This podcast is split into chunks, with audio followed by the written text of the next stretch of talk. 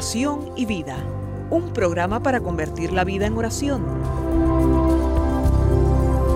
Hay un dicho entre nosotros que dice así, dime cómo rezas y te diré cómo vives. Dime cómo vives y te diré cómo rezas. Porque mostrándome cómo rezas, aprenderé a descubrir el Dios que vives y mostrándome cómo vives, aprenderé a creer en el Dios al que rezas. Oración y vida, una oportunidad para rezar juntos los unos por los otros. Que nuestra vida habla de la oración y la oración habla de nuestra vida.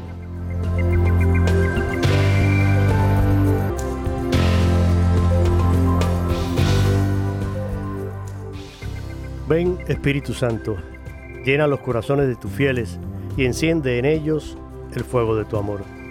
Envía Señor tu Espíritu Creador y renueva la faz de la tierra. Oh Dios, que has iluminado los corazones de tus hijos con la luz del Espíritu Santo, haznos dóciles a sus inspiraciones para gustar siempre el bien y gozar de su consuelo. Te lo pedimos por Jesucristo nuestro Señor. Amén. Con gran alegría, con gozo en el alma, les saluda Jorge Graña desde el estudio 4 de Radio Católica Mundial y les invita a todos a participar en esta nueva edición del programa Oración y Vida. La gran familia de Radio Católica Mundial, siempre reunida, buscando ese momento de oración, de formación integral, que nos ayude a todos a crecer como cristianos, a crecer como hombres y mujeres de bien en medio de un mundo que necesita testigos, necesita testigos de la verdad, necesita testigos del Evangelio, necesita quien les anuncie la buena nueva. Y juntos, ustedes, nuestro radio escuchas y nosotros, aprendemos, crecemos, oramos los unos por los otros, pero sobre todo nos hacemos conscientes de ese llamado a ser misioneros que recibimos a partir de nuestro bautismo y ese compromiso que adquirimos con Cristo de ser sus testigos y de vivir con fidelidad el Evangelio. Hoy me acompaña una querida amiga, alguien que ustedes han aprendido también a amar, a querer, a hacerla también parte de la familia de todos y cada uno de ustedes, sobre todo esta gran comunidad hispana que aquí en los Estados Unidos escucha la radio católica en español. Me refiero a Olga Villar, es la directora de el CEPI, CEPI son las siglas del Instituto de Pastoral Hispana del Sudeste de los Estados Unidos. Y cuando decimos sudeste de los Estados Unidos estamos hablando de una extensión territorial bastante grande que abarca diferentes diócesis y que tiene un sinfín de proyectos, trabajos, cursos de formación, encuentros, seminarios, retiros, celebraciones, actividades que forman parte de toda esa dinámica que se genera dentro de la evangelización hispana aquí en los Estados Unidos. Como se imaginarán, alguien que coordina y dirige este instituto, esta parte de la pastoral hispana, tiene bastante trabajo y aún así es capaz de, con gran generosidad y muchísima alegría dedicarnos un rato de su apretada agenda para compartir con nosotros. Por eso yo quiero darte las gracias hoy y una vez más sabes que eres bienvenida y que cuentas con nuestro cariño y con nuestra oración. Mi querida Olga, ya que tenemos la bendición de que formes parte de EWTN Radio Católica Mundial, concretamente de este programa Oración y Vida en el que el último viernes de cada mes puedes estar con nosotros.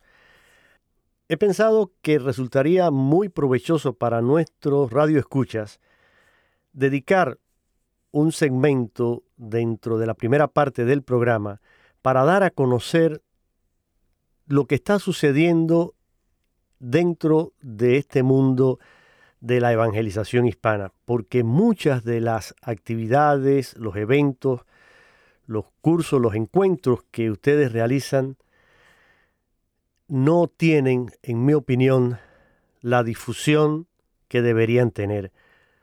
Desafortunadamente, una gran parte de nuestra audiencia desconoce estas actividades. Por eso creo que sería algo así como última hora, última hora, noticia de última hora. ¿Qué está pasando? ¿Qué ha pasado? ¿Qué pasará en el futuro con este trabajo tan importante y necesario que realizan ustedes en la evangelización hispana aquí en el sudeste de los Estados Unidos.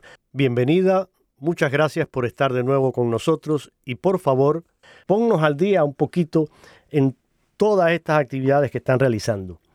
Muchas gracias, Jorge. Pues contenta como siempre de poder estar a través de este medio y recordándonos a todos que es importante que nos mantengamos en oración unos por otros, que la oración nos ayuda a cargarnos como cuerpo de Cristo para poder seguir respondiendo a los retos que nos presenta la vida diaria, pero hacerlo desde el Evangelio y desde ese sentir profundo de que somos misioneros, eh, de que nuestra razón de ser en la iglesia es justamente evangelizar. Entonces, con todo esto, yo contentísima de compartir con todos que al principio de este mes de octubre hemos tenido el encuentro regional del sureste, donde participaron 25 de las 30 diócesis que pertenecen al sureste de Estados Unidos, los nueve estados que conforman ese sureste. Fue momento, yo diría que de celebración, de, de fiesta, en vernos nuevamente después de mucho tiempo, con la variante de que usualmente el encuentro regional, que este era el número 18, eh, se ha estado haciendo alternativamente cada dos años, después del quinto encuentro que fue en el 2018, no se pudo retomar, se, se hizo virtualmente eh, hace dos años, pero ya, gracias a Dios, este año volvimos a la ciudad de San Agustín, que es tan importante para nuestra fe católica aquí en Estados Unidos la ciudad donde por primera vez se celebró la Eucaristía, fue en la ciudad de San Agustín. Y fueron misioneros españoles, fue un sacerdote español, el padre Juan, quien celebró esa primera Eucaristía allí donde hoy se encuentra la misión Nombre de Dios. Entonces, la, la variante fue que eh, ese año decidimos tener dos, eh, dos encuentros en uno el, el, punto medio del encuentro fue justamente una Eucaristía bilingüe allí en el, en el altar rústico donde se celebró esa primera misa, pero iniciamos un día y medio anterior con eh, todo en inglés. El, el objetivo era poder traer a las oficinas diocesanas un puente donde se une Ministerio Hispano en colaboración con pastoral juvenil, eh, escogimos cuatro temas, que fue los mismos que vimos en abril ya en la, en la conferencia de raíces y alas, allí en, en Washington, D.C. Tomamos los mismos cuatro temas para poder seguir en comunión y en espíritu de sinodalidad con el resto de nuestra iglesia norteamericana. Eh, pastoral juvenil, pastor, formación pastoral, pastoral familiar y justicia social. Eh, pastoral juvenil lo vimos también con el marco de vocaciones, ¿no? Porque creemos firmemente de que nuestra pastoral debe conducir, debe acompañar a el joven en la pastoral juvenil a abrazar la vocación a la que Dios le llame. Vivir su vida como una respuesta, como un, un aquí estoy Señor, a ese regalo tan maravilloso que Dios nos da de la vida y de la fe. Entonces, esto fue, esto es lo que me gustaría compartir un poco de que ha sido para nosotros momento como de Pentecostés, pero darnos cuenta de que ya se estaba ansiando este momento por ambas partes, de que cuando se abre la invitación para la parte en inglés, increíble cómo respondieron. Tuvimos cuatro de nuestros obispos del sureste con nosotros en toda esa reunión y tuvimos 80 delegados que nos acompañaron, entre, entre los cuales estaban sacerdotes, religiosas y laicos que están trabajando a, en, a esos niveles eh, y en esas áreas ministeriales. Una pregunta, por casualidad, porque mencionaste que eh, participaron cuatro obispos. Eh, entre ellos estuvo por casualidad el obispo de mi diócesis aquí en Birmingham.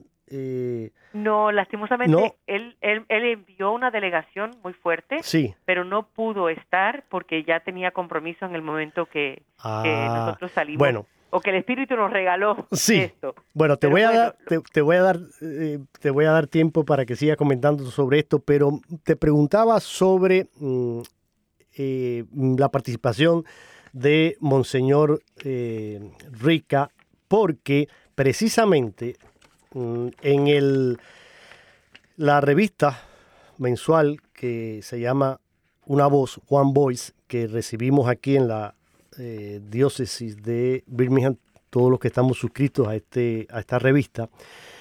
Y casualmente, bueno, tú acabas de comentar que fue mm, realmente maravillosa la respuesta de la parte, digamos, eh, de inglés, la parte de la iglesia norteamericana que se une a ustedes y comparte este evento.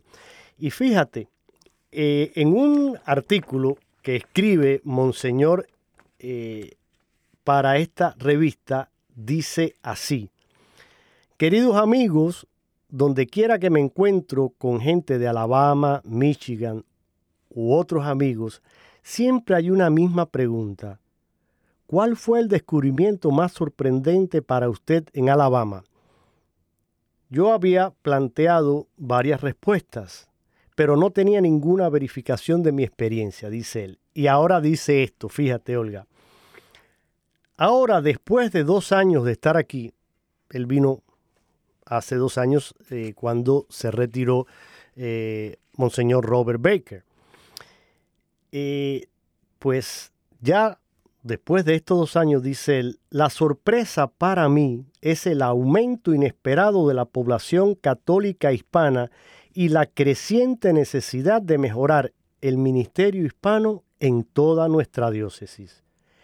Esto ha ocupado mi mente y oración más que cualquier otra cosa.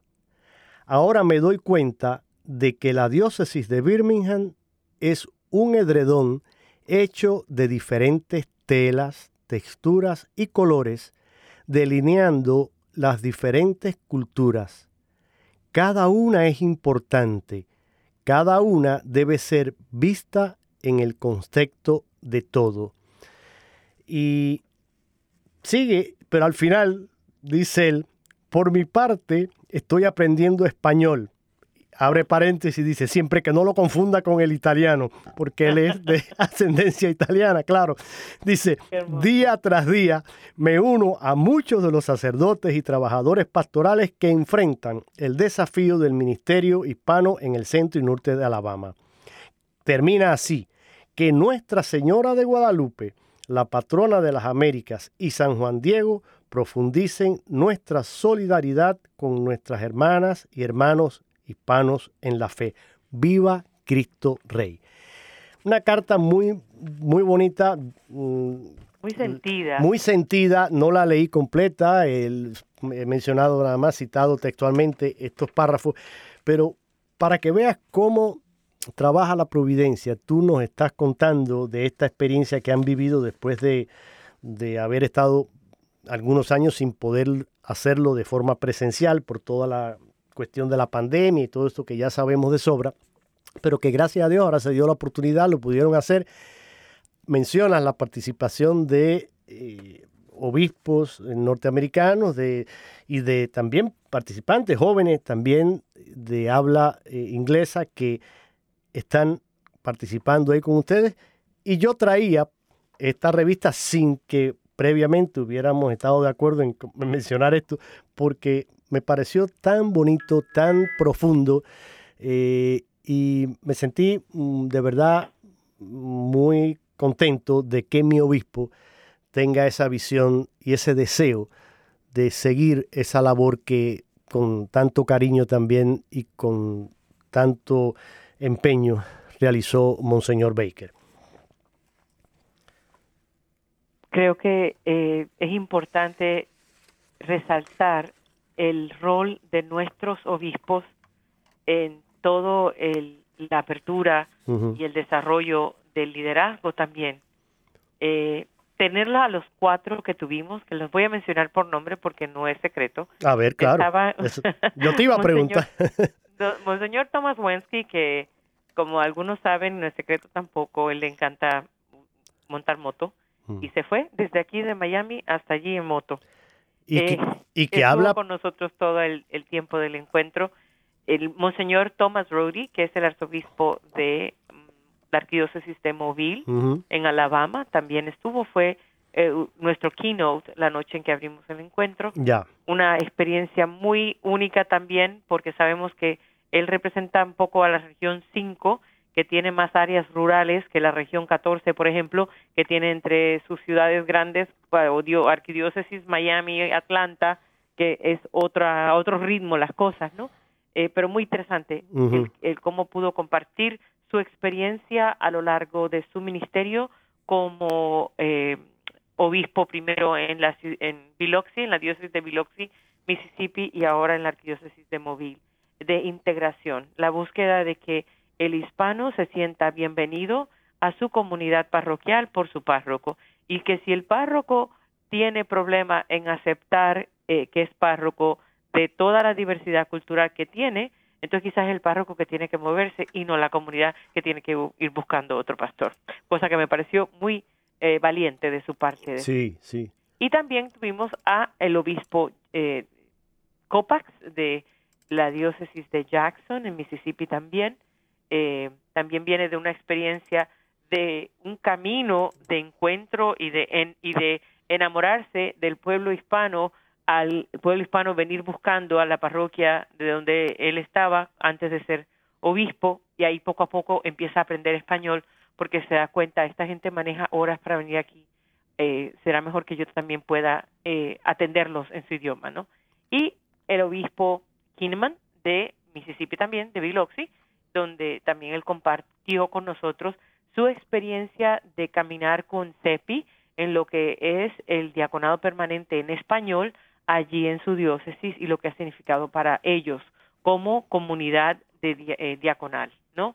Así que ha sido la presencia de ellos, el, el estar allí, el que tú veías que querían estar, que en los momentos de, de, descanso no era que se nos perdían, sino que buscaban conversar, querían, eh, alzaban la mano también para ellos dar su opinión o hacer alguna pregunta a los diferentes exponentes que tuvimos. Bueno, o sea, mm, no, te iba a decir, volviendo al primero que mencionaste, a Monseñor Thomas Wensky, que Monseñor Wensky, aunque es nacido aquí, pero de ascendencia polaca, eh, habla perfectamente español.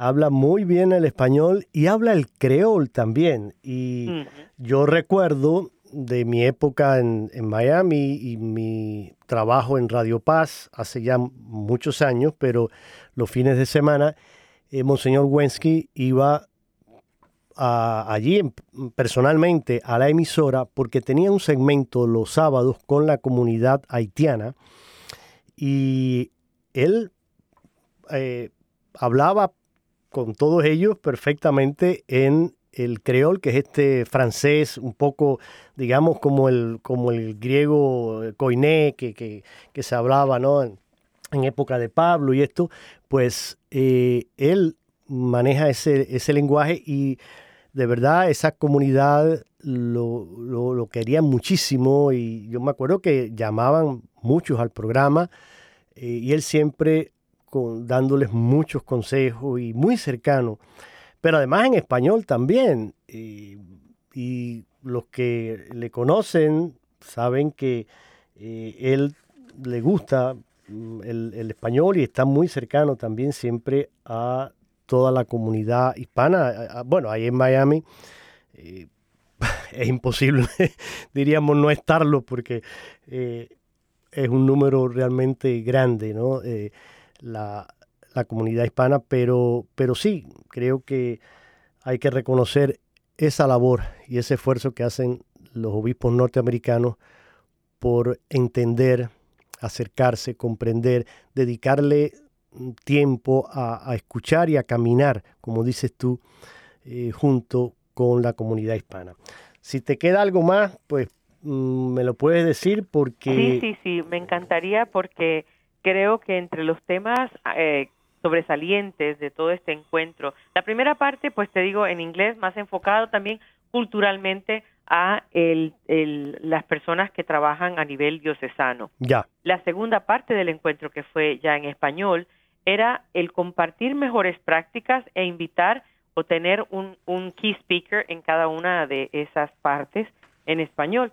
Entonces eran más bien líderes a nivel parroquial que estuvieron allí muy atentos, trabajando duramente, compartiendo mejores prácticas, enriqueciendo eh, sus recursos, ¿no? La idea era, no podemos quedarnos de brazos cruzados y decir, no, nosotros no tenemos presupuesto para eso, no, que va, eso es muy difícil, sino ver que otras diócesis están logrando eh, objetivos pastorales y que es posible, que ahí está todo una, un abanico de posibilidades de hacerlo, eh, o te enganchas o empiezas a pensar dentro de mis posibilidades con todas estas ideas, con todas estas personas que he conocido que están también eh, llevando adelante cada una de esas áreas ministeriales, ¿cómo puedo seguir yo en contacto para que también pueda responder a la necesidad de mi diócesis, iluminado por lo que, lo que está pasando en otras, ¿no? Entonces ha sido realmente un momento de recargar baterías. Tuvimos un equipo de liturgia de allí, de la diócesis de San Agustín, que la diócesis de San Agustín abrió los brazos y nos sentíamos en casa. Ellos prepararon esa con tanto cariño todas las liturgias, los momentos de oración. Tuvimos una hora santa el, el sábado por la mañana y de allí caminamos de son media hora. Lo hicimos un poquito más largo porque íbamos rezando. Yo creo que rezamos dos o tres rosarios en el camino, pero llevábamos también las imágenes de la Virgen del patrona de toda Latinoamérica en cada uno de los países, las banderas, y íbamos por toda la, la calle San George, que es tan famosa, en la ciudad de, de, San Agustín. Fue un momento también muy bonito. Primero estar en silencio frente a Jesús en hora santa, recordando también a todos esos esfuerzos que se están haciendo a lo largo del mundo entero por el avivamiento eucarístico, por recobrar el sentido de la presencia de Jesús Eucaristía, pero también de, una, de esa presencia que tiene que transformarse en actos concretos de vida, tiene que transformar nuestra, nuestro actuar para que entonces realmente se pueda sentir la presencia de Jesús, no solamente en el Santísimo, en nuestras iglesias, sino que allí sea la fuente desde donde emane, emane eh, misioneros, misioneros centrados en la Eucaristía, anclados en Jesús que están dispuestos a repartir Jesús. Mira, es muy hermoso todo esto que nos estás compartiendo ahora y qué bueno que a través de este humilde programa muchos puedan enterarse de esta gran labor y de esta gran misión que ustedes mm, van realizando y que lo hacen de forma continua, que no es eh, un evento de un momento y que todo queda ahí, sino que todo esto tiene una continuidad, todo esto tiene un seguimiento y cada uno de estos participantes salen preparados y deseosos de llevar esa misión, como dijiste, a sus comunidades, a sus diócesis, a sus diferentes parroquias y todo eso hacerlo, por supuesto, Mm, en conexión con la realidad y la vivencia de cada uno, que es diferente,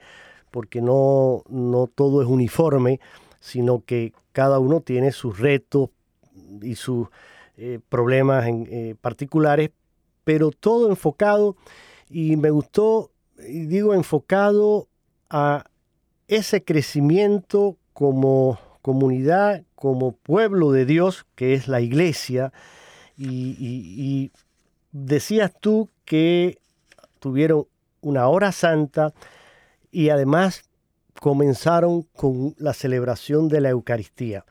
Lógicamente, no hay manera, no hay mejor modo de comenzar ningún evento en la Iglesia Católica que no sea frente a Jesús sacramentado, que no sea ahí, en ese corazón que es la celebración eucarística, esa acción de gracias, pero ese momento, ese sacramento tan especial en el que Jesús se, se presente realmente en el cuerpo y la sangre, en el, en el pan, el vino, ahí que son la presencia real de Cristo en la Eucaristía.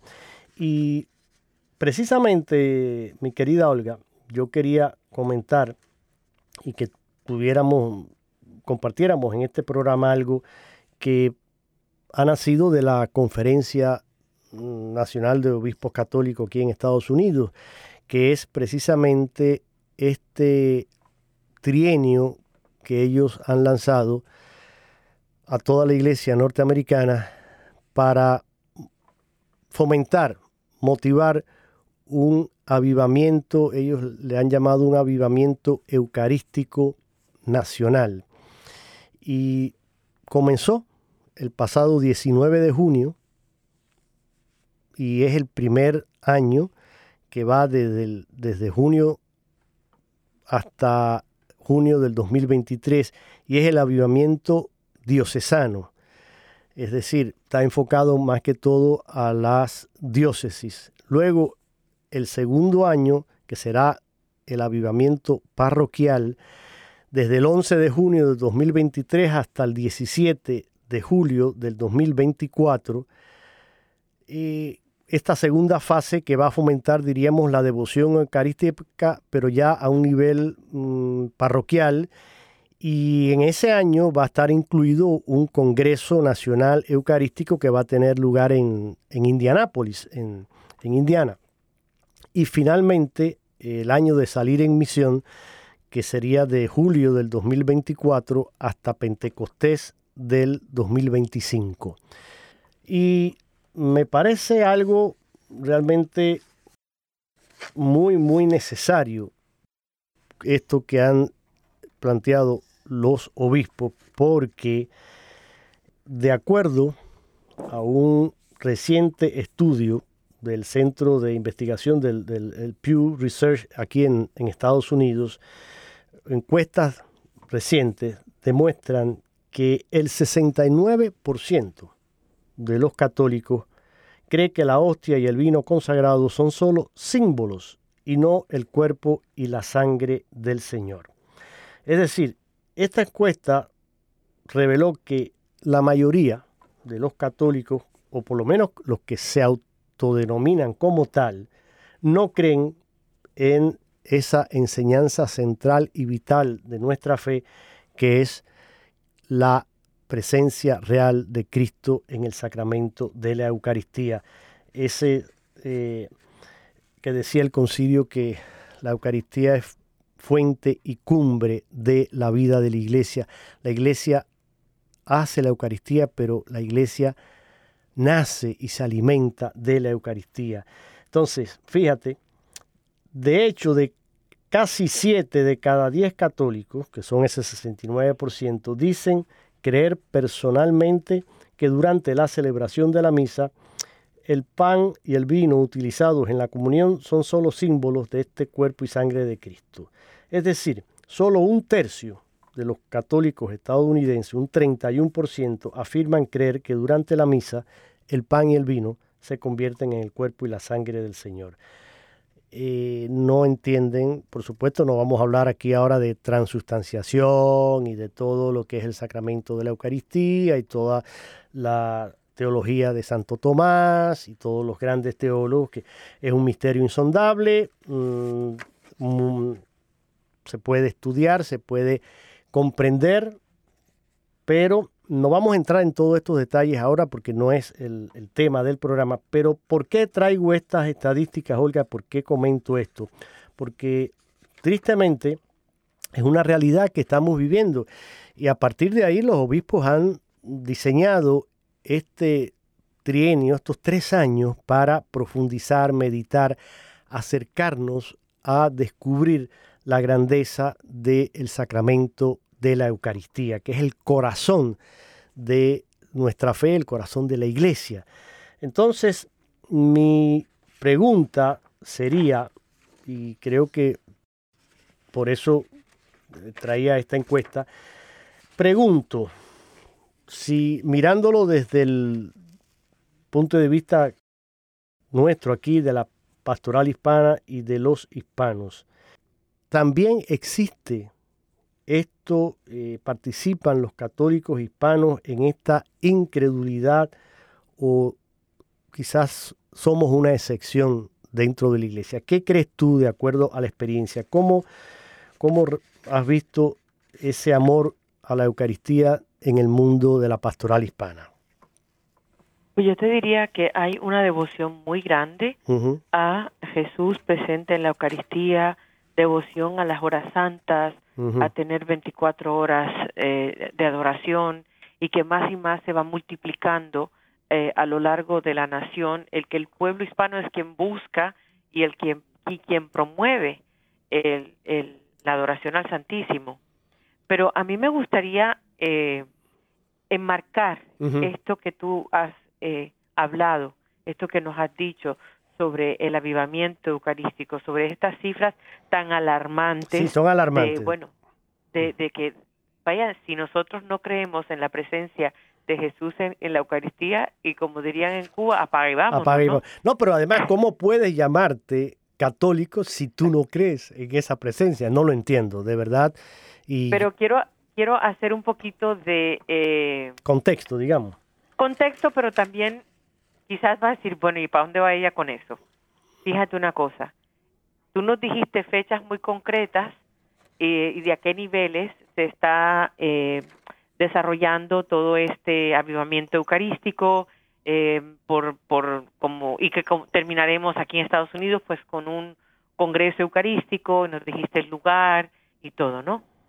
Pero no estamos hablando de otro movimiento eh, si, hubiese una forma de decirte como sísmico eh, a nivel espiritual, que es la, el proceso de sinodalidad, que van de la mano. O sea, un avivamiento eucarístico que no está de la mano con un espíritu sinodal que Jesús va a mostrar. ¿Cuál es la cara de Jesús que vas a, que vas a poner en acción? Porque si realmente creemos que Jesús está presente en esa Eucaristía y que la consumimos, por lo tanto, Jesús se vuelve mi, mi, carne, ¿no? ¿Cómo están mis acciones? ¿Cómo está mi apertura de diálogo a caminar juntos? Porque no tenemos pequeños Jesucitos caminando por la calle. Es un solo cuerpo un solo cuerpo. Cómo nosotros estamos caminando de ambos lados.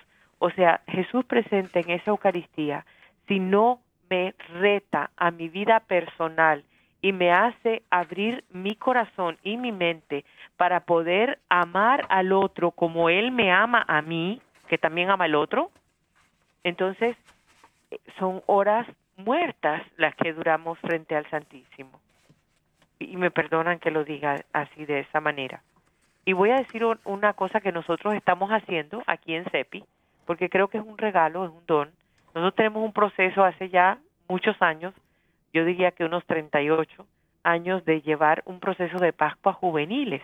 Y cada año los jóvenes reflexionan en torno a un tema y lo vuelven una reflexión de cuaresma que le eh, queda eh, impresa en un libro y que los grupos juveniles lo utilizan como su camino de preparación a la Pascua.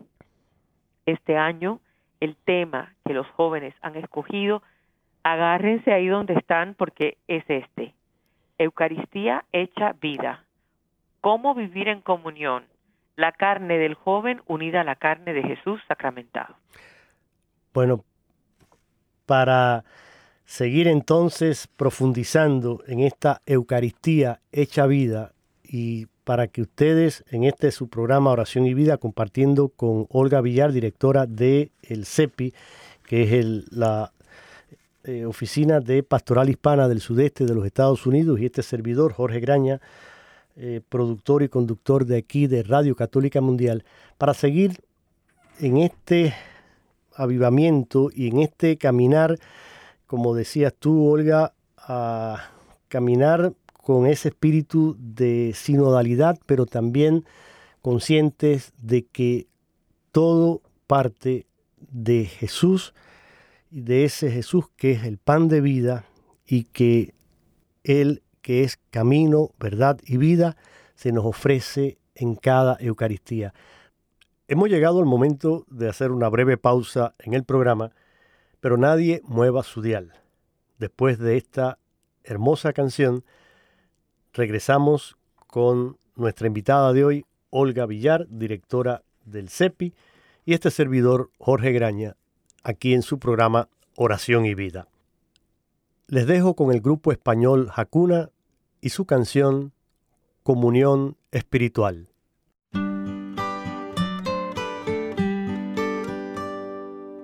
Creo, Jesús mío, que está real y verdaderamente en el cielo, en el santísimo sacramento del altar. Mm.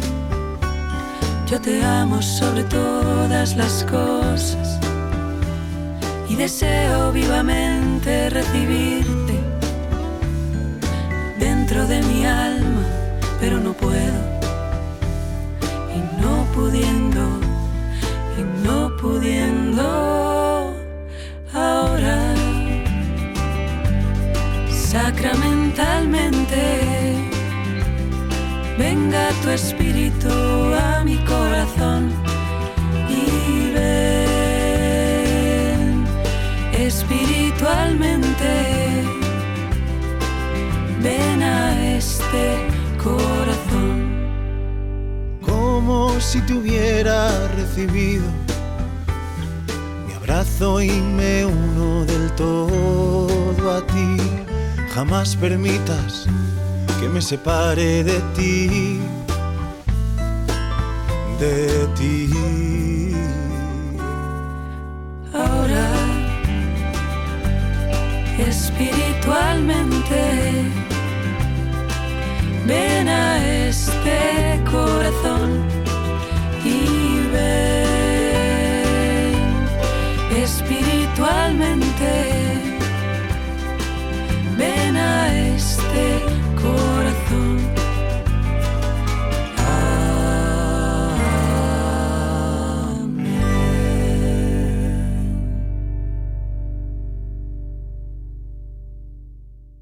¿Cuánto provecho traería a nuestra vida que pudiéramos incorporar esta devoción eucarística, esta comunión espiritual que escuchábamos de forma cantada por el grupo Hakuna, pero que podemos rezarla buscando estar siempre cerca de Jesús.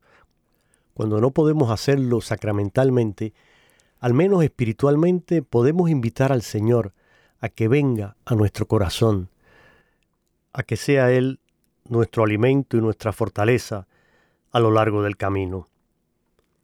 Tengo aquí también, y lo quiero citar ahora textualmente, mi querida Olga, del documento de Aparecida, este quinto, eh, quinta conferencia general del episcopado latinoamericano y del Caribe que tuvo lugar ahí en, en Aparecida, en Brasil. Y en los números 250 y 251 dice lo siguiente. Encontramos a Jesucristo de modo admirable en la Sagrada Liturgia. Al vivirla, celebrando el misterio pascual, los discípulos de Cristo penetran más en los misterios del reino y expresan de modo sacramental su vocación de discípulos y misioneros. La Constitución sobre la Sagrada Liturgia del Vaticano II nos muestra el lugar y la función de la liturgia en el seguimiento de Cristo, en la acción misionera de los cristianos, en la vida nueva en Cristo y en la vida de nuestros pueblos en Él. Y en el punto siguiente, el 251, dice, la Eucaristía es el lugar privilegiado del encuentro del discípulo con Jesucristo. Con ese sacramento, Jesús nos trae hacia sí, nos atrae y se nos hace entrar en un dinamismo que nos lleva hacia Dios y hacia el prójimo. Hay un estrecho vínculo entre las tres dimensiones de la vocación cristiana. Creer, celebrar y vivir el misterio de Jesucristo de tal modo que la existencia cristiana adquiera verdaderamente una forma eucarística. En cada Eucaristía los cristianos celebran y asumen el misterio pascual participando de él. Por tanto, los fieles deben vivir su fe en la centralidad del misterio pascual de Cristo a través de la Eucaristía, de modo que toda su vida sea cada vez más una vida eucarística. Yo creo que aquí eh, los obispos reunidos en esta conferencia resumieron muy bien ese, esa alma eucarística, diríamos, que tienen que tener todos los cristianos, todos los que hemos sido bautizados, los que nos llamamos y formamos parte de este cuerpo místico de Cristo, que es la iglesia. Eh, y los que somos inmigrantes y vivimos ahora aquí, eh, tenemos esa alma mm, y eh, esa devoción eucarística, yo te diría, Olga, que la tenemos como incrustada en, nuestro corazón y eso es como un sello que llevamos dentro porque cada uno de nosotros que hemos venido de diferentes países hemos traído con nosotros todas esas devociones. Tú mencionabas algunas hace un rato al principio, nuestras eh, procesiones de Corpus Christi, la adoración eucarística en en nuestras parroquias, las visitas eh, al, Santísimo, los monumentos y cómo no hablar, por ejemplo, eh, en, Guatemala, eh, esas alfombras preciosas de flores que, se hacen para alfombrar el paso del Santísimo Sacramento en las procesiones, esos altares que se adornan tan bellos y, con tanto colorido, con tanto cariño, con tanto amor, eh, tantas y tantas devociones que acompañan ese amor a Cristo en la Eucaristía, forman parte de nuestra fe hispana, de nuestra fe cristiana, que aunque la vivimos ahora aquí, pero como decías tú hace un rato, qué hermoso que compartida con nuestros hermanos norteamericanos que nos acogen, que abren los brazos también y estamos agradecidos de su generosidad y de ese deseo también de acogernos y de caminar junto a nosotros. ¿Qué te parece todo esto y qué quisieras eh, compartir con nosotros de tu experiencia también en, esa vivencia de la devoción eucarística y, y, con estos jóvenes viviendo esa Pascua juvenil qué eh, hermoso y que ese tema pues sea realmente el escogido por ellos, porque seguramente el Señor les va a regalar abundantes bendiciones a todos. Quisiera eh, compartir un poquitín de cómo ellos han dividido los capítulos y parten siempre de una pregunta. Yo creo que a veces eh, como que ponemos a Dios en un, pedestal tan alto, quizás porque es mucho más cómodo tenerlo allá arriba, porque si lo tengo entre mis cosas, Él sabe demasiado de mí. Eh, y creo que estos jóvenes están haciendo esas preguntas que calan y que ayudan a encarnar en su propia piel y en su propio vivir diario a ese Jesús sacramentado. Y las preguntas son muy sencillas. La primera, ¿qué hay en mi corazón? Para poder entonces ver, eh, cuestionarse quiénes son, qué hay en su corazón, cuáles son sus deseos, los anhelos, los miedos, las heridas que habitan en ellos. Y buscar eh, reconocer eh, a Jesús en medio de eso, ¿no? Eh, y parten de un encuentro de Jesús con la samaritana y lo que esto hace en ella. La segunda pregunta, ¿hay esperanza? Porque también es importante darnos cuenta de que el joven muchas veces leemos, leemos nosotros, las generaciones anteriores, le hemos destruido la esperanza o hemos eh, actuado de tal manera que cabe la pregunta, ¿hay esperanza? Y entonces se invita a través de este capítulo a los jóvenes a descubrir los signos de esperanza, descubriendo el amor encarnado de Jesús, María como ejemplo de esperanza, María como la primera portadora de la Eucaristía al ella misma eh, llevar a Jesús en su vientre, pero cómo Jesús nos pide que le llevemos hoy también y le demos a luz hoy. La tercera pregunta, ¿quién soy yo? Sabemos que hay una crisis tremenda de identidad entre nuestros jóvenes. Pues ¿quién soy yo verte delante de Jesús? Invitar a los jóvenes a descubrir su verdadera identidad en Jesús, ese Jesús sacramentado, que no es algo romántico o algo que está lejos de mí, es un Jesús que está frente a mí que está dentro de mí y que me invita a darme a los demás. ¿Quién soy yo frente a Jesús? La cuarta pregunta, ¿puedo amar lo que no conozco? Y aquí es presentar quién es ese Jesús desde las Escrituras. Propiciar un encuentro con Jesús de Eucaristía desde la palabra de Dios y ahondar en quién es ese Jesús, encarnado por amor, que se entrega por amor, que por amor desde el pesebre hasta la resurrección, pasando por una cruz, nos da salvación. Reconocer el milagro de la encarnación y ese el verbo se hizo carne. La quinta pregunta, ¿cómo llego a Él? Presentar las herramientas y medios a través de los cuales podemos vivir en Él. La vida de fe puesta en acciones concretas. Vida a través de la oración, a través de los sacramentos, del servicio, nuestra forma de vivir y de actuar. Y la sexta, el sexto, la sexta eh, capítulo ya no es una pregunta, sino una afirmación en donde Jesús te dice, sígueme.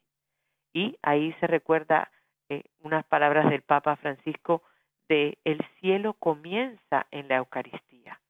Existimos para evangelizar. Hemos sido creados para amar ser amados y apropiarnos de ese llamado muy personal que Dios nos hace. ¿no? Tanto podríamos aquí terminar cantando alma misionera. Sí, Eso es el fruto de la Eucaristía. Es verdad. Yo creo que eh, todo esto que nos acabas de mencionar es eh, un signo de esperanza, un gran motivo de alegría y de ver que no todo está perdido, que nuestros jóvenes están realmente deseosos de tener ese encuentro personal de tú a tú con Jesús. Que al igual que tú cuando nos decía eso, pensaba en esos discípulos de Maús que al final le dijeron a Jesús, sin saber todavía que era el Maestro, que era Jesús, no le habían reconocido y habían caminado todo aquel largo camino con él, pero ya estaba anocheciendo, atardeciendo y la súplica de ellos, búsquenla ahí en el Evangelio de San Lucas, quédate con nosotros porque atardece y el día ya va declinando. Yo creo que es una invitación a hacer nuestra esta súplica, pedirle al Señor que se quede con nosotros y también a escuchar y elevar una oración parecida a esta que el Padre Evaristo Sada titula Recostado sobre el pecho de Jesús.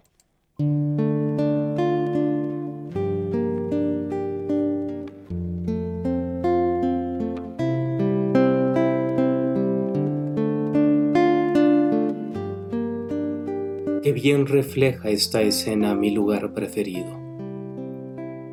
Recostarme sobre tu pecho como Juan en la última cena es lo que más me gusta hacer. Descansar en ti, acompañarte, consolarte. Ese es el privilegio que me concedes en cada visita eucarística. Gracias, Señor. Muchas gracias. Gracias por dejarme escuchar los latidos de tu corazón. Gracias por dejarme estar, simplemente estar contigo, como María, sentado a tus pies en silencio. Aquí puedo cumplir tu gran consigna en la última cena. Permaneced en mi amor. Sin mí no podéis hacer nada. Señor, no permitas que me separe de ti. Ahora me voy, sigo con mis ocupaciones habituales. Pero aquí te dejo esta veladora como símbolo de mi presencia a tu lado. Donde quiera que me encuentre, estaré contigo.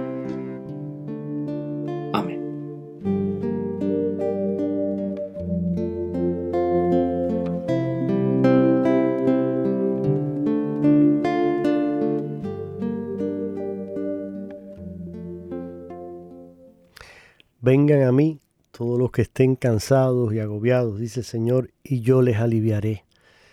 Y ahí está, en el sagrario. En cada parroquia hay un sagrario. Y hay una luz siempre encendida, indicando su presencia, señalando que la luz del mundo, ese que viene a iluminar todas las tinieblas, que viene a ser fortaleza, alimento para todos, está ahí y sigue ahí esperando pacientemente que vayamos a compartir un rato con Él. Entonces, aprovechemos cada visita al Santísimo para conversar con Jesús, para entregarle todos nuestros planes, nuestros proyectos, nuestro nuestras esperanzas, nuestras alegrías, nuestros dolores, que con Él siempre podemos contar y que sea el principio y fin de cada una de nuestras empresas. Gracias a ti, mi querida Olga, por una vez más estar con nosotros, por compartir esa gran riqueza que es la pastoral hispana en los Estados Unidos y que el Señor siga siendo sostén y alimento para ustedes en el camino y que esa semilla que van sembrando en cada comunidad, en cada diócesis, produzca abundantes frutos, que la Eucaristía siga siendo para ustedes ese alimento. Y de verdad, de corazón, pues te felicito y felicito a todos los que trabajan en esta labor tan hermosa y cuenta con nuestras oraciones, así como nosotros también nos confiamos a tu oración. Les agradezco a todos ustedes también su fiel sintonía. Les deseo una feliz y bendecida semana y si el Señor lo permite, estaremos de vuelta el próximo viernes.